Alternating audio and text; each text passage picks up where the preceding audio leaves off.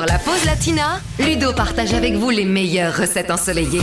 C'est un aller simple gourmand que je vous propose aujourd'hui dans la pause latina avec une pâtisserie qui nous vient de l'île de la Réunion, les amis, le gâteau patate qu'on retrouve aussi aux Antilles puisque c'est un dessert à base de patates douces et c'est délicieux.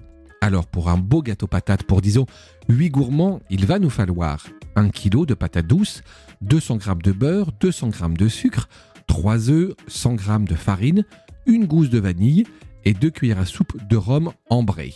Pour commencer, comme d'habitude, nous allons préchauffer le four à 170 degrés. Ensuite, nous allons éplucher, laver et cuire les patates dans une casserole d'eau, tout simplement. Une fois que les patates douces sont cuites, on va les mixer. On va ajouter le beurre, le sucre, les œufs légèrement battus. Et ensuite, en remuant tout doucement, on va incorporer la farine, puis la vanille et enfin le rhum. Maintenant, on va verser cette préparation dans un moule préalablement beurré et on va enfourner tout ça pendant une heure. Une fois cuit, petit conseil, laissez le gâteau complètement refroidir avant de le démouler et de le servir.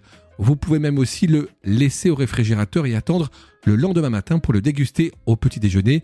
Comme ça, vous serez bien calé pour la journée.